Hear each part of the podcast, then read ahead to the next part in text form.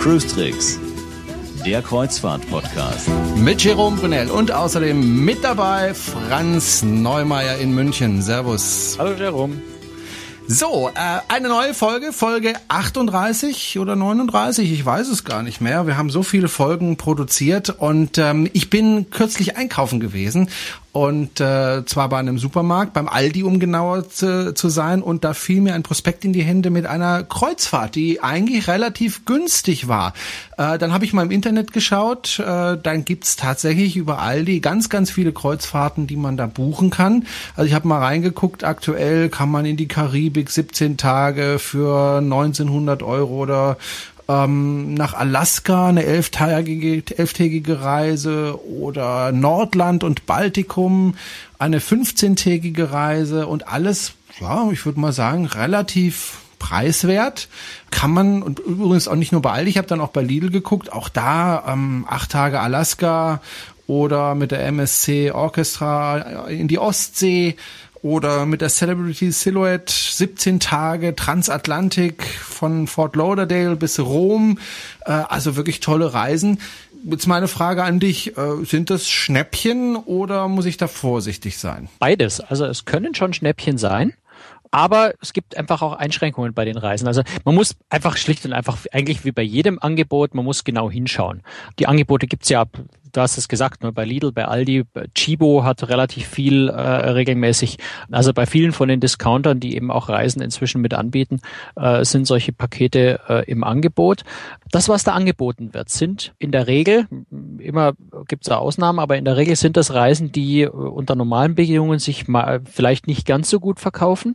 Nicht in den perfekten Hauptsaisonzeiten, also sicher nicht während den Osterferien und während den äh, und, und im Juli, wo sämtliche deutschen Bundesländer äh, Sommerferien haben. Da werden solche solche Angebote eher weniger sein. Und das sind in der Regel Pauschalpakete, also mit Anreise, mit Hotelvorübernachtung, mit sowas. Deswegen muss man da eigentlich sehr, sehr genau auf die Preise schauen, ob es nur wirklich ein Schnäppchen ist ähm, oder ob man vielleicht dieselbe Reise, wenn man sie bei der Reederei ohne das ganze Drumrum-Paket bucht, äh, genau diese Reise möglicherweise auch dort gerade sehr, sehr günstig ist. Das kann sein, das muss nicht unbedingt sein. Also es ist schon auch so, dass man bei solchen Angeboten ein echtes Schnäppchen erwischen kann. Mal ganz blöd gefragt, im Grunde sind dann Aldi, Lidl oder wer auch immer ganz normale Reisebüros. Wenn du so willst, ja, klar. Du, wenn, wenn du die Reise buchen willst, äh, geht es meistens dann nur telefonisch übers Callcenter dort. Ähm, mhm. Eine der Einschränkungen, also so allzu viel Beratung braucht man da nicht erwarten. Das ist natürlich deren Geschäftsmodell. Die sagen, wir verkaufen zu hohen Volumen vorgefertigte Reisen. Da gibt's dann auch nicht viel Extrawünsche, die man dann noch äh, machen kann. So vier Tage früher anreisen und, und ich hätte gern noch ein Kind mit in die Kabine genommen. All solche Dinge sind bei diesen Reisen dann in der Regel nicht möglich. Also das sind so die Einschränkungen, die man da hat. Wenn man mit diesen Einschränkungen leben kann, kann es ein sehr schönes Schnäppchen sein. Wenn ich aber mhm. sage, ich möchte zum Beispiel eben äh, eine Doppelkabine äh, und ein, ein Kind noch mitnehmen, was prinzipiell ja geht. Es gibt ja Kabinen, wo man auch ein, zwei, ein Kind, zwei Kinder äh, noch mitnehmen kann. Bei manchen Reedereien reisen die ja sogar kostenlos ähm, oder zu einem günstigen Kindertarif. Das ist bei solchen Angeben in den allermeisten Fällen, bitte immer, es gibt Ausnahmen, aber in den allermeisten Fällen muss man in diese Angebote genauso nehmen, wie sie sind und die sind eigentlich immer für zwei Personen zugeschnitten. Also da kann ich dann eigentlich als Alleinreisender äh, fahren, es sei denn, ich will für zwei bezahlen. Ich kann meistens keine Kinder mitnehmen, ich kann, bin unflexibel, was das, was das Vorübernachtungshotel angeht, ich kann keine extra Wünsche äußern, was den äh, den Flug und den Flugtermin angeht. All diese Sachen sind fix. Und weil das eben so feste Pakete sind, wo keine Beratung und kein zusätzlicher Aufwand nötig ist für die Anbieter, können die dann im Zweifel auch ein bisschen günstiger sein. Hm. Also ich gucke gerade ähm, im Internetangebot jetzt gerade bei Lidl bin ich gerade. Da gibt es zum Beispiel eine Reise für 807 Euro mit der Queen Elizabeth. Und jetzt habe ich mal geguckt, ähm, tatsächlich gibt's diese Reise am 21.11 also nicht gerade Hochsaison, durchs Mittelmeer. Äh, und du hast recht, man kann angeben, Kabinenbelegung, zwei Reisende, ein Reisender, drei Reisende oder vier Reisende, aber mit Kindern ist da nix. Ja gut, aber meine, wenn ich mit, mit dritter oder vierter Person reisen kann, dann ist das im Zweifel äh, der Kinderpreis. Ich muss jetzt zugeben, dass ich im Kopf nicht genau habe, ob mhm. Konrad spezielle Kinderpreise hat oder ob die zum Beispiel bei Holland Amerika weiß ich sicher, Holland Amerika hat keine speziellen Kinderpreise. Da sind aber das dritte und das vierte Person in der Kabine sehr, sehr günstig, oft günstiger als anderswo spezielle Kinderpreise. Also das müsste man bei Kunert dann nochmal genauer angucken. Kann schon sein, dass dann eben die Preise für dritte, vierte Personen in der Kabine entsprechend günstiger sind und da man dann sogar ein Kind mitnehmen kann. Ist das denn günstig? 807 Euro für acht Tage östliches Mittelmeer, Civitavecchia bis Venedig mit der Queen Elizabeth? Was ist das an der Innenkabine oder? Darauf muss man nämlich mal. auch nochmal ja. genau gucken, weil die Vermute Angebote, ich. wie natürlich Reedereien auch oder Reisebüros auch, wird natürlich gerne mit der ultra günstigen Innenkabine geworben. Wenn man dann sagt, ich hätte mhm. doch lieber eine Außen- oder eine Balkonkabine, gehen die Preise dann auch gleich mal deutlich hoch. Das Spannende kann bei diesen Angeboten durchaus sein, wenn es mit Flug kombiniert ist, dass man ja die Flüge, wenn man die Flüge noch zu der normalen Buchung dazu rechnet, unter Umständen sehr günstig fährt mit, mit Aldi, Lidl und Co., ähm, weil die die Flüge natürlich Umstände, unter Umständen sehr günstig einkaufen oder die zu einem, inklusive. zu einem, eben, und zu einem Zeitpunkt eingekauft haben, wo sie vielleicht noch günstig waren und wenn ich dasselbe jetzt selber buchen will, die Flugpreise vielleicht deutlich höher sind. Also, wie mhm. gesagt, da muss man immer sehr, sehr genau hinschauen, man muss das auch genau checken. Was man auch noch zumindest im Hinterkopf behalten sollte, was man bedenken sollte, ist, dass man bei so einer Reise dann oft keine Buchung direkt bei der Reederei hat, sondern dass das eben eine Buchung ist, die, äh, wo man Teil einer Gruppenreise ist. Das, da ist man dann nicht irgendwie mit, mit, mit, mit, mit äh, 50 anderen Rentnern in den Bus zusammengepfercht und muss mit den Leuten irgendwas zu tun haben. Aber faktisch ist es gegenüber der Reederei eine Gruppenbuchung, wo also Aldi ein Kontingent hat von, weiß ich nicht, 50, 100 noch mehr Kabinen und das quasi als Gruppenbuchung wiederum bei der Reederei macht, dadurch günstigere Konditionen bekommt, die entsprechend weitergeben kann. Aber ich bin dann als Passagier eben nicht direkt Kunde der Reederei, wie ich das vielleicht sonst wäre, wenn ich übers Reisebüro oder direkt dort buche, sondern ich bin dann Kunde bei Aldi, Lidl, Chibo und so weiter. Das heißt, wenn ich Beschwerden bei der Reise zum Beispiel habe, muss ich dann eben auch mich an das Callcenter äh, dieses Discounters wenden, um dort meine Rechte geltend zu machen. Oder wenn ich irgendwelche Hilfe brauche, weil die Reederei Reederei sagt, wir haben unter Umständen noch nicht mal äh, genaue Daten, weil eben Gruppenbuchung und deswegen äh, ist man dann äh, wiederum auf den Veranstalter angewiesen. Also das ist auch so ein Thema, das man berücksichtigen muss. Generell, wenn ich genau weiß, was ich will, wenn ich möglicherweise das Schiff sowieso schon kenne und weiß, die Reise ist genau das Richtige für mich und ich bin zu zweit und habe deswegen keine Probleme mit, mit zusätzlichen Personen in der Kabine oder was auch immer, dann kann man da durchaus ähm, auch mal ein richtiges Schnäppchen machen. Also wie gesagt, ist eine Innenkabine tatsächlich, ähm, allerdings in der Nebensaison. Man hat aber auch die Wahl zwischen Außen, Balkon oder Suite. Ist dann aber natürlich entsprechend teurer. Die Suite, ja, bis zu 4.543 Euro. Das ist immer noch für, ich sag mal, Queen Elizabeth nicht allzu teuer, oder? Ist ganz okay. Aber, aber es ist jetzt, äh, sagen wir mal, kein Schnäppchenpreis in dem Sinne. Habe ich denn irgendwelche zusätzlichen Gefahren, wenn ich jetzt über so einen Discounter buche? Also weniger Beratung, das ist mir klar. Schnäppchenpreis ist mir auch klar. Vielleicht äh, ein anderes Publikum an Bord ist mir auch klar. Aber gibt es irgendwelche rechtlichen Dinge, die ich da, wo ich vorsichtig sein muss? Nein, also ich meine, das ist dann ja ein deutscher Reiseveranstalter. Ein deutscher Reiseveranstalter ist ganz normal an das deutsche Recht gebunden. Das heißt, ich muss von dort ganz normal einen Sicherungsschein bekommen. Und ich würde jetzt auch mal sagen, dass man sich bei Aldi, bei Lidl, bei Chibo, äh, wie sie alle heißen, nicht unbedingt Gedanken darüber machen muss, dass die morgen gleich pleite gehen. Man weiß es natürlich nie, das weiß ich aber auch bei der Reederei selber oder bei einem anderen Veranstalter nicht.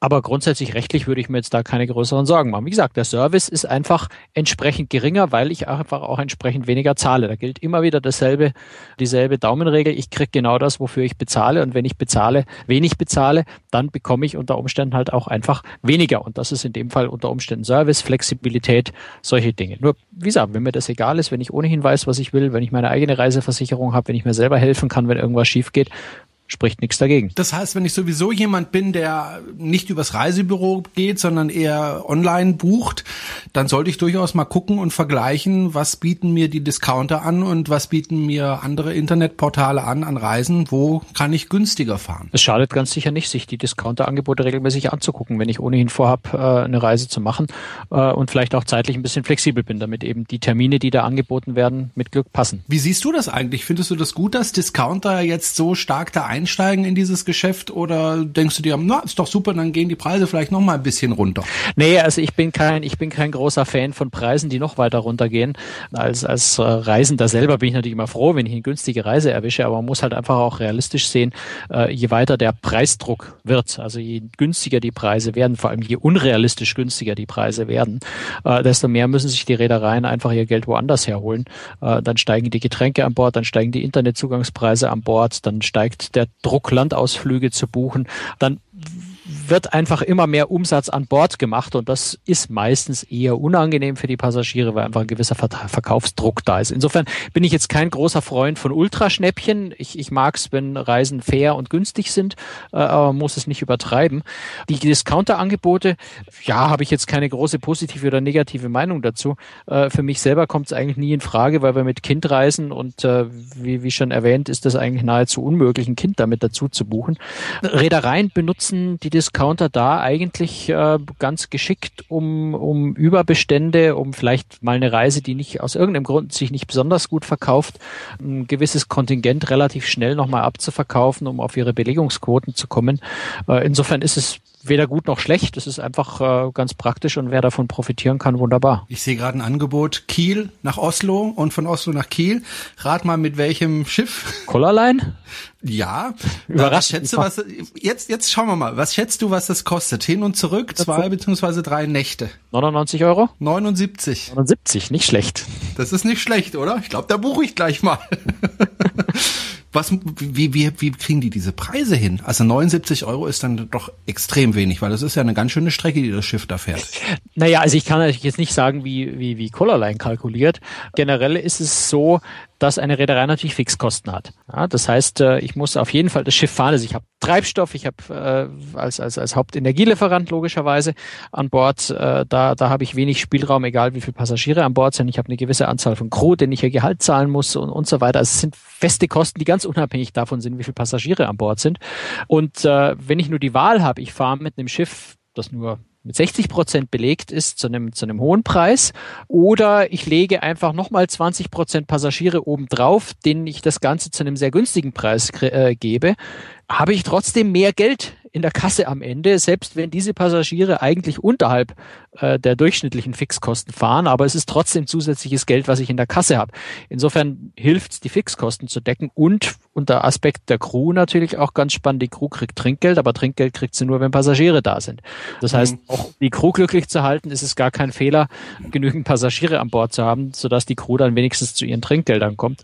Aber wenn man sich vorstellt, eine Crew fährt und das Schiff ist halb leer und ich kriege dann wirklich nur die Hälfte meines normalen Trinkgeldes, ist schon für die Leute ziemlich hart. Insofern gibt es viele Argumente für die Reedereien, das Schiff voll zu machen. Nicht zuletzt auch, wenn große Reedereikonzerne vielleicht ihren Tochterreedereien auch einfach gewisse Auslastungsquoten vorschreiben und dann eher auf die Quote schauen, als auf das, was tatsächlich erzielt wurde damit. Gibt es eine Vielzahl von Gründen, warum Reedereien ihre Schiffe füllen und deswegen machen sie solche Angebote im Zweifel.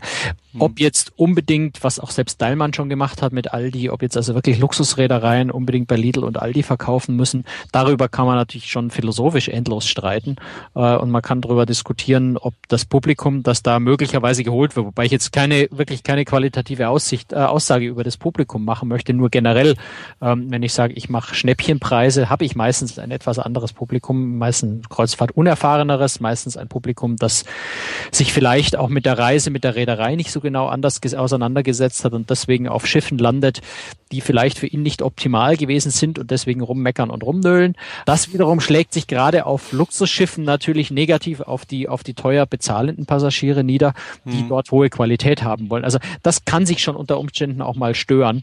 Aber da muss ich dann erst sagen, das ist dann auch das Problem der Reederei. Das müssen die sich überlegen, ob sie das tun oder nicht. Aber 79 Euro nach Oslo und zurück, da muss ich doch noch mal grübeln. Aber ja. auch da natürlich Nebensaison, 17.11. Ja. bis 12.3.2014. Also da muss ich mich beeilen. Das ist bald wieder vorbei.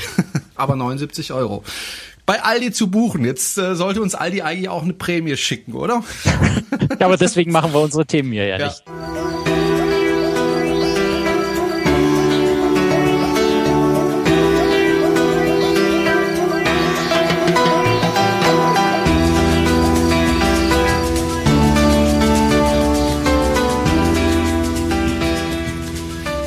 So, ich habe es ja am Anfang schon gesagt, unseres kleinen, aber feinen Podcastes. Wir haben sehr, sehr viele äh, Zuschriften bekommen von äh, Hörern, die uns Fragen stellen, die uns loben, die uns kritisieren, die uns aber auch vor allem viele, viele Fragen stellen. Zum Beispiel fragt ein Hörer, nämlich der Daniel, ich habe zwei Themenanregungen für den Podcast, bei denen ich mich freuen würde, wenn ihr sie mal in eurem Podcast aufgreifen würdet. Also erstens Food Logistics oder wie kommt der Warm Chocolate Melting Cake, bin Carnival-Fan, auf den Dessertteller. Vielleicht könnt ihr hierzu ein paar Informationen etc. liefern, wie denn der gesamte logistische Prozess abläuft, um den Kreuzfahrtpassagieren am Ende der Kette all die leckeren Gerichte zubereiten zu können. Häufig sieht man nur die fertig zubereiteten Speisen, ohne eine Ahnung davon zu haben, wer und wie das alles organisiert und geplant wurde.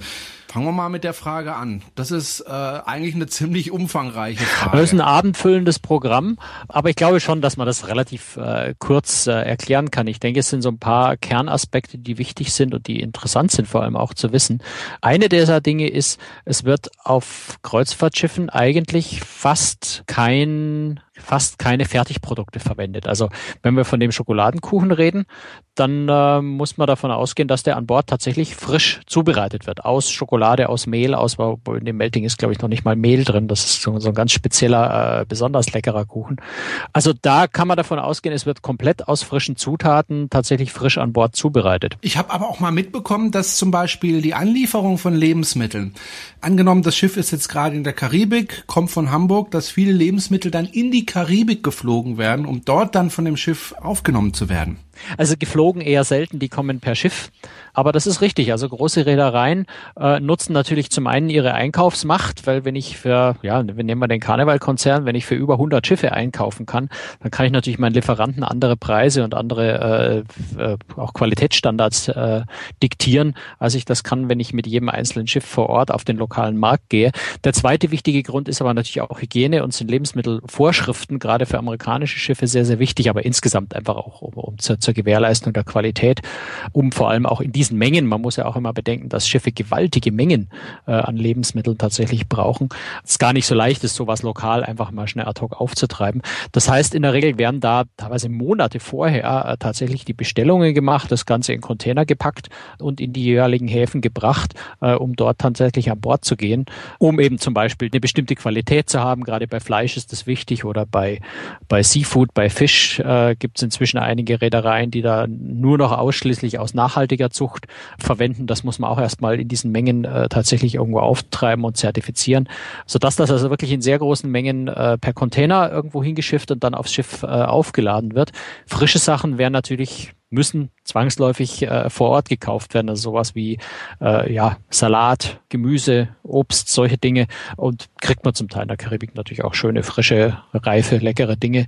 Also das ist schon allein für sich genommen natürlich spannend, diese Anlieferung rechtzeitig sicherzustellen. Zum anderen die frische Ware vor Ort einfach auch in diesen Dimensionen, in diesen Mengen äh, aufzutreiben, ist für sich genommen schon eine ziemliche Herausforderung. Also vielleicht einfach nur mal, äh, ich habe gerade mal rausgesucht ein paar Zahlen. Ich hatte mal von der von der Feendamm äh, von Holland America, das sind 1350 Passagiere. Da wären auf einer Reise, wirklich auf einer sieben Tage Reise 7,5 äh, 5,7 Tonnen frisches Gemüse verbraucht. 5,7 Tonnen frisches Gemüse. 2,1 Tonnen Kartoffel. Und 1350 Passagiere ist jetzt wirklich ein eher kleines Schiff. Also das sind Dimensionen, die man tatsächlich bei dieser ganzen äh, Prozedur berücksichtigen und bedenken muss, äh, wenn man sagt, oh, warum kauft man da nicht lokal ein? Geh mal in den Supermarkt um die Ecke und sage, ich hätte gern 1,2 Tonnen Kartoffel. Geht einfach nicht. Das wird schwierig. Aber selbst äh, wenn das dann auf dem Schiff ist, äh, geht das ja dann weiter. Die Sachen müssen gekühlt werden und zwar auch bei unterschiedlichen Temperaturen. Manches muss gefroren sein. Dann kommt noch dazu, es dürfen zum Beispiel keine Holzkisten gelagert werden. Das wird aber auf den Holzkisten angeliefert. Das heißt, es muss dann erstmal umgepackt werden. Also da steckt ja wirklich einen riesen Logistik dahinter. Ja, also gerade bei Obst ist es natürlich auch so, dass man aufpassen muss, dass die richtigen Obstsorten äh, zusammengelagert werden oder eben gerade nicht zusammen. Es gibt ja Obst, die dünsten äh, bestimmte chemische mhm. Stoffe aus, die dann wiederum andere äh, Sachen äh, vorschnell reifen lassen oder umgekehrt, wenn man zu Unreifes hat, kann man einfach mal einen Apfel neben eine Tomate stellen, damit er äh, möglichst schnell rote Bäckchen kriegt. Das sind so alte Hausfrauentricks, die aber tatsächlich auf den Schiffen ganz systematisch auch angewendet werden werden, wo also auch die Lagermeister wirklich sehr genau aufpassen müssen, welches Gemüse in welchem Reifezustand ist, damit es genau zu dem Zeitpunkt, wo man es in richtig reifen, fertigen Zustand braucht, äh, auch in den Mengen verfügbar ist. Salat, also ich war mit besagter Feendamm äh, ja mal äh, so, so um die Südspitze Südamerikas rum, fast zwei Wochen. Da konnte man man einfach unterwegs nicht besonders viel Salat, äh, Salat nachladen, einfach weil Salat dort nicht wächst in den Regionen. Das heißt, der Salat muss dann einmal zehn Tage an Bord halten.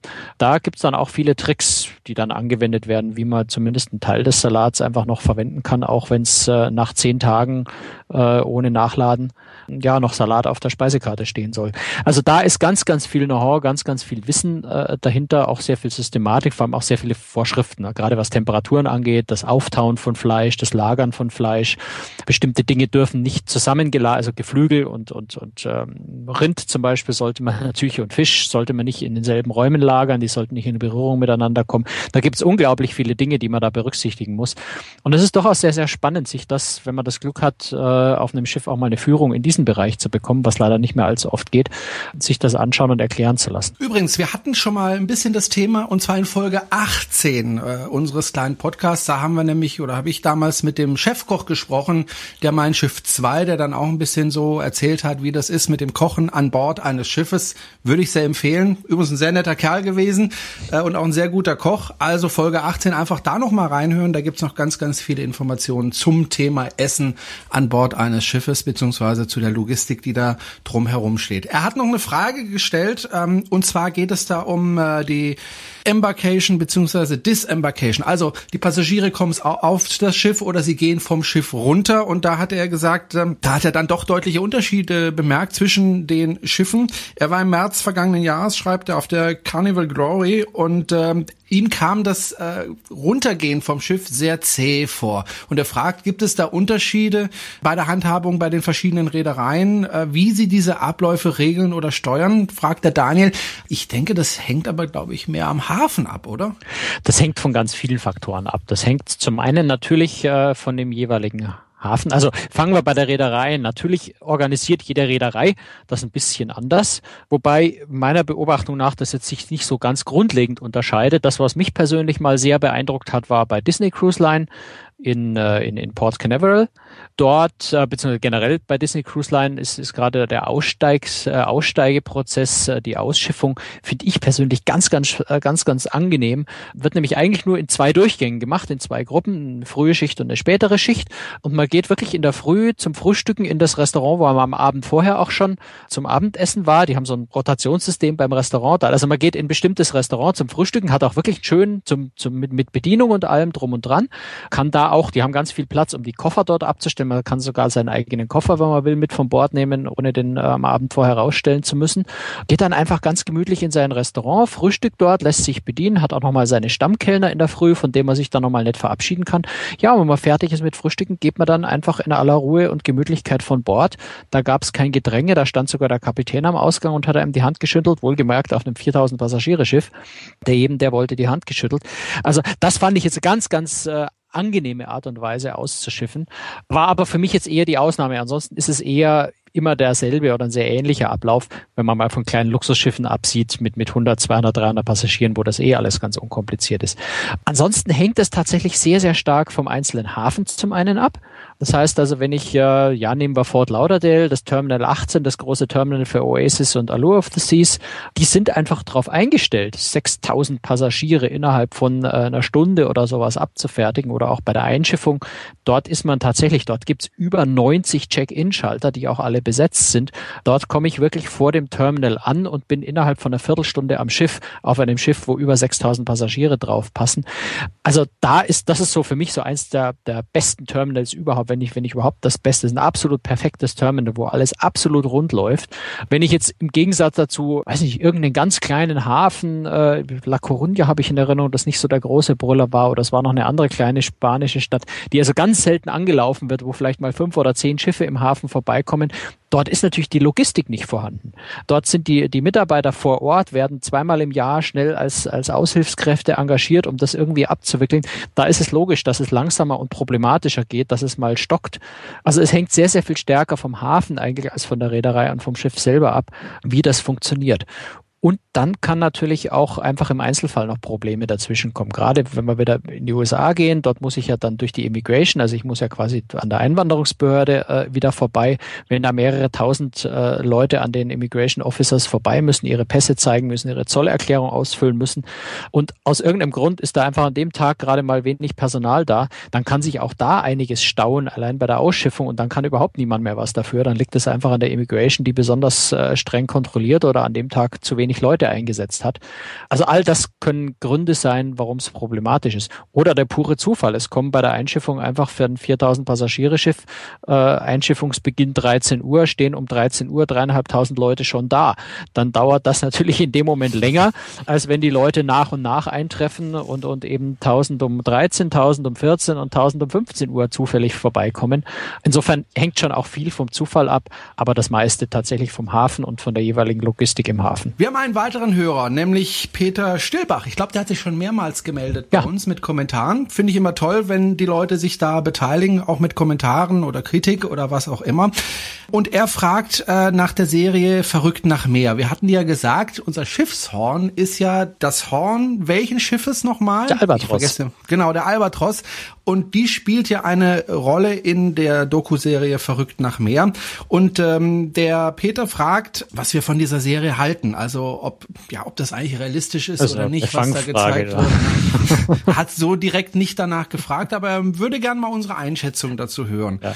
Also ich äh, denke, man muss ergänzen, es ist die Albatros ist in den in den äh, in den älteren Folgen äh, mhm. war sie das Schiff, äh, das da das da gefeatured wurde. Die neuen Folgen, die jetzt gerade noch, ich glaube, sie laufen noch. Ich weiß nicht, ich schaue die immer in der in der, in der, in der Mediathek an. Deswegen weiß ich nicht genau, ob sie noch laufen oder, oder gerade schon vorbei sind. Also man kann sie jedenfalls auch äh, in der Mediathek angucken, äh, übers Internet.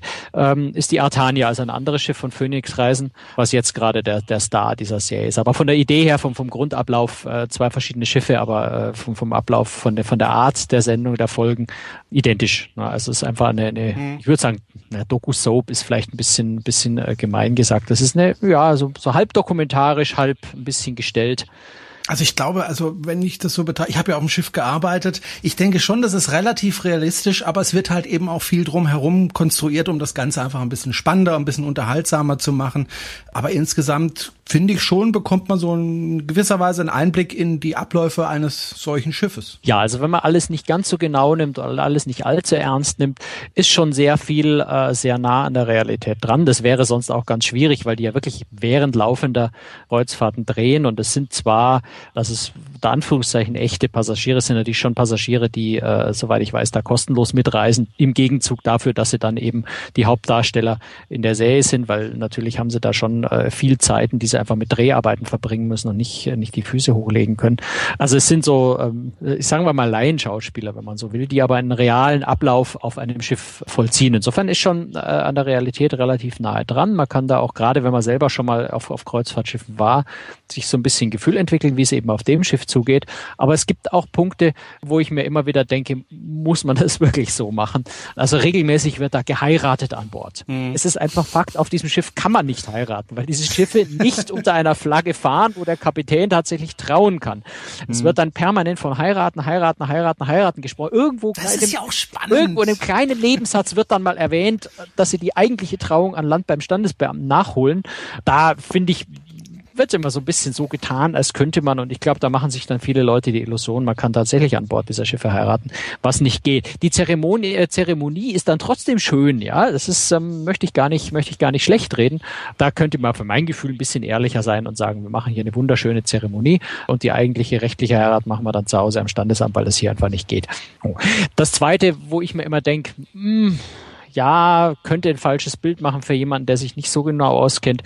Man suggeriert schon immer, dass da ein Haufen junge Leute an Bord sind. Und das muss man einfach Ehrlichkeit halber sagen. Das ist bei Phoenix nicht so und das ist auch nicht negativ, sondern Phoenix ist das Konzept dass es eher für ältere Menschen optimiert ist, diese Schiffe.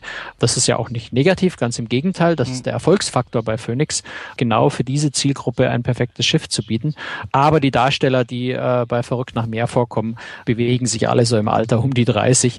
Äh, und das ist jetzt nur wirklich nicht das typische Publikum dort. Noch eine Frage, beziehungsweise sogar zwei Fragen von der Martina. Die hat uns schon mal äh, geschrieben in einer der letzten Folgen. Und zwar ist sie auch eine begeisterte äh, Fernsehzuschauerin bei der Serie Verrückt nach Meer.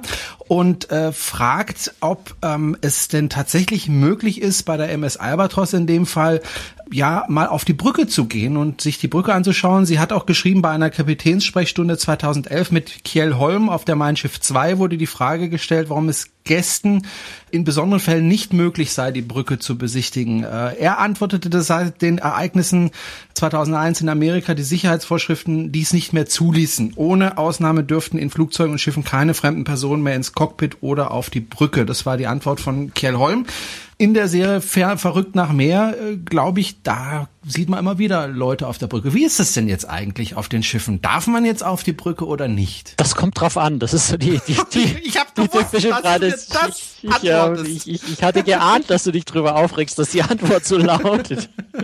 Nein, es ist eine Frage, die ich mal tatsächlich, tatsächlich so pauschal nicht beantworten kann, weil es tatsächlich äh, seit 9-11 äh, und äh, Costa Concordia hat auch nochmal eine wesentliche Rolle gespielt bei dem Thema, gerade was Brücke, Brückenbesuche angeht, haben sich die Regeln deutlich verschärft und es ist tatsächlich sehr viel schwieriger geworden, auf die Brücke in den Maschinenkontrollraum zu kommen, andere Bereiche auf dem Schiff. Fakt ist, es ist nicht, also es gibt kein Gesetz, wo drin steht, äh, Passagiere dürfen nicht auf die Brücke, Punkt. So ein Gesetz gibt es nicht, aber es gibt tatsächlich internationale Vorschriften, die auch von der EU übernommen wurden, also die bindendes Recht äh, auf den Schiffen sind, die schon sehr, sehr hohe Sicherheitsmaßnahmen vorschreiben. So. Und in diesen Vorschriften ist zum einen vorgesehen, dass es für jede einzelne Reederei bzw. für jedes einzelne Schiff Sicherheitskonzepte geben muss, in denen unter anderem der Zugang zu sicherheitsrelevanten Bereichen geregelt ist. Da ist natürlich die Brücke der Maschinenkontrollraum besonders sensibel, aber es gibt auch noch andere Bereiche am, am Schiff, die da unter Umständen empfindlich sein können dafür. Und letztendlich definiert der Flaggenstaat zusammen mit der Reederei, zusammen mit Sicherheitsexperten, mit dem Sicherheitsoffizier an Bord und einem Sicherheitsbeauftragten der Reederei gemeinsam diese Sicherheitspolicies. Und die können von Schiff zu Schiff unterschiedlich ausfallen. Entweder weil eine Reederei als solche vorsichtiger ist als die andere, vielleicht auch weil ein Flaggenstaat etwas strenger ist als ein anderer, eventuell auch weil einfach einfach bauartbedingt manche Schiffe vielleicht sensibler in bestimmten Bereichen sind als andere, so dass man dort etwas vorsichtiger ist mit Brückenbesuchen. Dazu kommt, äh, und das ist dann auch eine direkte Folge von, vom Costa Concordia Unglück, das ist eine, eine freiwillige Selbstverpflichtung der, der Mitglieder der CLIA, das ist also der Branchenverband der Reedereien, der nahezu alle Reedereien angehören, ähm, also die großen allemal, die sich also auch selbst verpflichtet haben, nämlich immer in kritischen Navigationssituationen, also beim Ablegen, bei Durchfahrt von engen Passagen, wenn dichter Nebel herrscht, wenn Sturm oder sonst irgendwie schwierig ist, also dann, wenn die Offiziere sich besonders konzentrieren müssen auf der Brücke, dass dann definitiv überhaupt niemand Fremdes irgendwas auf der Brücke verloren hat. Also beispielsweise auch kein Cruise-Direktor und erst recht kein anderes Crewmitglied, ähm, sondern in diesen Situationen definitiv nur Personal an, auf der Brücke sein muss, darf, die in dieser konkreten Situationen tatsächlich für die Navigation verantwortlich und zuständig auf der Brücke sind. Also das ist so, so ein ganz strenge äh, Vorschrift, die sich die Reedereien selbst auferlegt haben. Und dazu kommt dann eben das jeweils individuelle Sicherheitskonzept für die Schiffe, das entsprechend vorschreibt oder erlaubt oder eben nicht erlaubt, wann äh, Leute auf die Brücke dürfen. Insofern kann man das nicht pauschal sagen. Man kann auch nicht sagen, wenn die Reederei X sagt, bei uns darf man nicht auf die Brücke und die Reederei Y sagt, bei uns darf man, dass dann der eine lügt und der andere nicht, sondern das sind dann einfach unterschiedliche äh, Regelungen, die gemacht wurden. Zum Teil werden die auch aus pragmatischen äh, Gründen getroffen. Also ich habe mich zum Beispiel mit Hurtigruten kurz unterhalten über das Thema, die tatsächlich ausprobiert haben, weil sie sagen, wir wollen ja unseren äh, Passagieren eigentlich dieses Erlebnis bieten. Aber gerade weil Hurtigruten eben ja sehr viele Häfen, manchmal mehrere Häfen an einem Tag anläuft, also sehr, sehr häufig an und ablegt und der Kapitän da sehr heftig beschäftigt ist, haben sie gemerkt, es funktioniert einfach nicht so richtig und haben es dann tatsächlich auch wieder abgeschafft. Und äh, insofern, da gibt's wirklich die ganze Palette. Es gibt Schiffe, die haben sogenannte Open Bridge Policy. Ja, also es sind drei, die ich kenne. Das ist Compagnie du Ponant, äh, Sea Dream Yacht Club und auch bei Star Clippers, bei den Segelschiffen. Also alles drei sehr kleine, eher luxuriöse Reedereien, wo man tatsächlich fast Tag und Nacht jederzeit einfach auf die Brücke gehen kann. Bei Sea Dream ist es so, dass wenn die Tür zu ist, dann darf ich nicht rein. Wenn die Tür offen ist, kann ich als Passagier einfach reinspazieren äh, und mir das dort vor Ort anschauen. Bei Star Clippers ist es jetzt nur einfach, weil da ist das äh, ähm, Steuerrad ist ja am offenen Deck. Da gibt es gute Brücke gibt's auch, aber die ist so klein, da kann man ohnehin nicht rein. Also gibt auf manchen Schiffen tatsächlich die Möglichkeit, sich neben den Kapitän zu stellen und einfach auch stundenlang da zu bleiben und zuzuschauen. Mhm. Sehr, sehr spannend. Dann gibt's äh, Reedereien, die es gar nicht machen. Hurtigruten habe ich gerade schon angesprochen. Auch Phoenix gehört offiziell zu den Reedereien, die keine Brückenbesuche äh, zulassen. Disney Cruise Line, äh, Dalman, Asamara Club Cruises, die also offiziell keine Führungen haben. Das schließt nicht aus, dass unter Umständen mal VIP oder irgendein Passagier, der besonders intensiv bettelt oder sowas, vielleicht ausnahmsweise mal, aber offiziell nicht. Und dazwischen gibt es da eine ganze Liste von Reedereien, die tatsächlich Brückenführungen zum Teil kostenlos, zum Teil auch gegen Geld anbieten. Also kostenlose Touren, FDI Berlin, Hansa Touristik, Hapag-Lloyd-Kreuzfahrten, äh, Passat-Kreuzfahrten, Plan-Tours, äh, Sea Cloud, das sind so die, die ich gefunden habe, die äh, kostenlose Touren anbieten. Der gesamte Karneval-Konzern bietet Brückentouren an. Dort allerdings kostet es überall Geld. Also QNAT, äh, Carnival, P&O, Princess Cruises, überall dort bewegt man sich irgendwo im Bereich zwischen äh, 195 und also 100 und 150 Dollar, was solche Touren dann kosten. Die beinhalten ja nicht nur die Brücke, da ist dann auch mal ein Maschinenraum, alles mögliche Theater, Behind the Scenes, solche Geschichten, äh, Küche zum Teil mit zum Anschauen mit dabei, manchmal noch ein Sektempfang oder irgendwo ein Essen. Also die lassen sich das einfach äh, bezahlen. Norwegian Cruise Line bietet sowas an, allerdings nicht direkt in die Brücke rein, da darf man nur durch ein Fenster in die Brücke reingucken. Äh, Royal Caribbean kostet 150 Dollar mit Brücke. MSC macht es auf der Musiker- und Fantasia-Klasse, so eine äh, Behind-the-Scenes-Tour für 39 Euro, aber nicht auf der Brücke. Und dasselbe gilt bei Costa, da darf man also auch nicht äh, auf die Brücke und auch nicht auf den Maschinenraum. Also wirklich je nach Reederei sehr, sehr unterschiedlich. Mhm. Manchmal wird es angeboten, manchmal nicht.